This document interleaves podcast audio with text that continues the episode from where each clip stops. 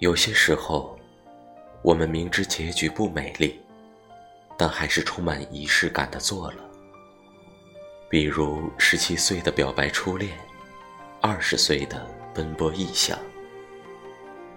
如果说最后那个结局让我们铭心刻骨，那一路的走走停停，就是说明我们存在过的印记。某天回忆那件事时，结局不过是一句话。一路风景才会真正的留在你的心上，很久很久。会有一天，我们会觉得以前那些在意的事情，其实根本不值一提。对有些人和事，不屑一顾。